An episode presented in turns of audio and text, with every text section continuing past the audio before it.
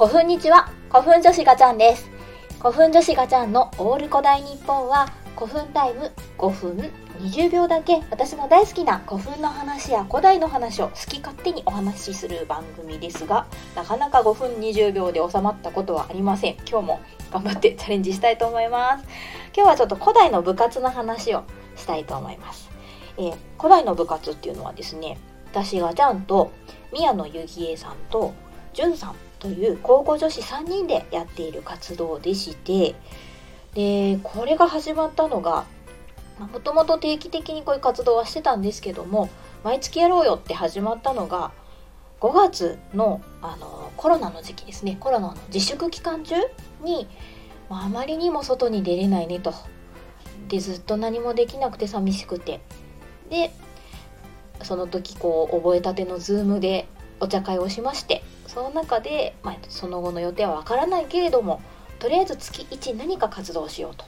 で自粛期間が延びるようであればまたあの Zoom を使ってなんかすればいいじゃないみたいな感じで始めて678910をもう5ヶ月5回続いております。で5回目の活動は、えー、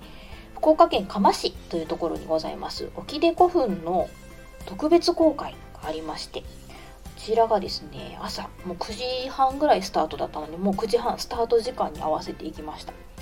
でそうそこで初めてインスタライブ古代プレスじゃない、うん、古代プレスか古代プレスっていうアカウントでやってるインスタでインスタライブしました。あの石棺が石室の中に、まあ、縦穴式石室とかすごく狭い石室の中に石棺がポンって置いてあるんですけどその石棺は、まあ、レプリカなので壊すこともないもうすごく立派に作られてるので その中にもう収まってみたり石室の中を写真撮ってみたりあとは、まあ、墳丘に登りまして墳丘には家型埴輪とか朝顔型埴輪とかいろいろな埴輪がこう復元されて置いてあるんですね。そういった写真を撮ったりしながらインスタライブしてました。で続いてまあ資料館にも寄りつつ次にもう一つ古墳岩手山古墳。もうこれ60キロもあるんですよね。60キロ車飛ばしていきました。岩手山古墳の、えー、古墳横にあります資料館。岩井の里っていうところが開館5周年記念ということでシンポジウムをやってましてそちらで先生方のお話を聞きに行ってまいりました。すごい難しかったけどちゃんとね後から復習しようと思ってます。そしてその後さらに45.7キロもうほとんど50キロぐらいかな。をん？そ46キロか。46キロ。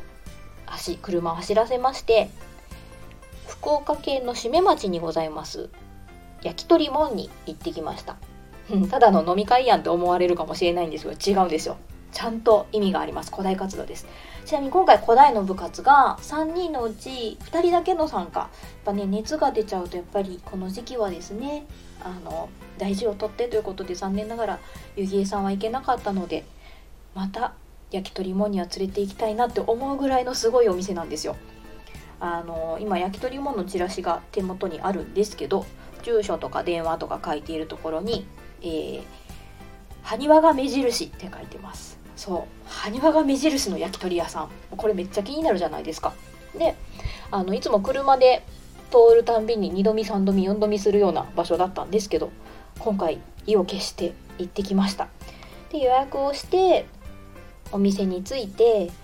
店になかなか入らずにずっと埴輪の写真を撮っているものなのものだからなかなかあのお店の人から埴輪好きの人だなってすぐにバレてしまいまして埴輪さんって呼ばれることになりました。であの聞きたいのがなんでこの大きな埴輪、まあ、大きなっていうのが大体自分の身長よりもかなり高かったんで2メートル超えてると思います。2メートルちょいあると思うんですけどそんな埴輪がなんでここにあるのか。しかも埴輪の形がね武人埴輪おそらくあの群馬にある蛍光武人埴輪を元にされているものだと思うんですけどもそれが何でここにあるんですかと。聞いてみたところ結果わからないと。なんでこれがこれなのかわからない。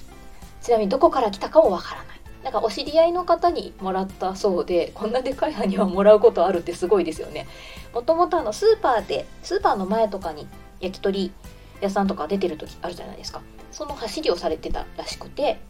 スーパーで焼き鳥屋さんやってる時にこれ置いといたらすぐみんなあの気づいてくれるよみたいな守り神になるよみたいな感じでくださったらしいんで一時期はスーパーにあったってことですよね。でそのスーパーも今はないそうなんですけどでお店を構えることになって一緒に引っ越してきたということらしいです。ちょっとナイトスクープにこの埴輪はどこからって聞いてみたい案件だなと思ってます。でそうそうその中ですね。あのお客さんがその時私とじゅんさんの2人だけだったんですけどもそこに初めて来た感じの、えー、男女2人組が入ってきましてでまあカウンターだけのお店なので横並びになるわけですよね。でこのこの埴輪なんだろうねとかやっぱりその埴輪で話が盛り上がっててでその中で「埴輪と土偶ってどう違うんだっけ?」みたいな話もしててもうすごいその話入りたいなと思ってそわそわしてたんですけども、まあ、我慢したつもりだけどやっぱり入ってまして そしたら女性の方がですね「なんで古墳好きなんですか?」って質問してくださいました。うん、来た来たこの質問といろんな方に聞かれるんですけど一番難しいよね古墳なんで好きなんですか？っていうのが一番難しいなと思うんですけど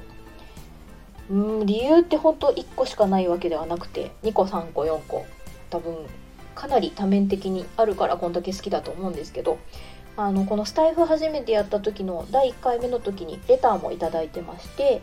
読みますね。はじめまして、バチャーさんにとっての古墳の魅力とは何ですか？ドッキュンとなった企画は何だったのでしょうか？そうね聞きたいですよね。一番あの聞きやすいというか聞く内容だと思うんですけども私あのよく思ってるのが古墳って言ったら1500年前1600年前からその場にあるわけじゃないですか。こう実際に長い歴史の中で消えていた古墳もたくさんあるんですけども消滅古墳っていうんですけどそういうのもあるんですけどまあ他の時代弥生時代とか縄文時代例えば縄文時代だったら縄文土器とかすごいこうかっこいい土器の形状とともにこうあのファンが多かったりとかネトグもやっぱりキャッチーだったりするんですけどそれが発掘された場所ってどこみたいな。発掘された場所はもう埋め戻されてたりとかして全然場所が分かりにくいところも多くて。で古墳はその古墳の形をこう、まあ、形ちょっとずつ変わりながらもとどめながら1500年1600年前からあるわけですよ。なので古墳もそしてその出土したものもどっちも見ることができる可能性があるのってすごい何重にもこう古代を知ることができていいなっていうところも古墳の好きなところなんですよねみたいな感じで伝えたんですけどこれどういう風に伝わってたのかなって思います。うん皆さんの古墳とか古墳時代縄文時代弥生時代それぞれ好きな方いらっしゃると思うんですけどこう何何で好きになったんですかって言われた時のこう分かりやすいしかも語りすぎない？語りすぎると重いじゃないですか。語りすぎずでも的確な説明があったらいいなって思うんですけど皆さんどういうふうに話されてるか是非スタイフでも聞きたいなと思います。はい。8分超えてる。全然5分20秒とか無理でしたね。というわけで今日はこれぐらいにしときたいと思います。ありがとうございました。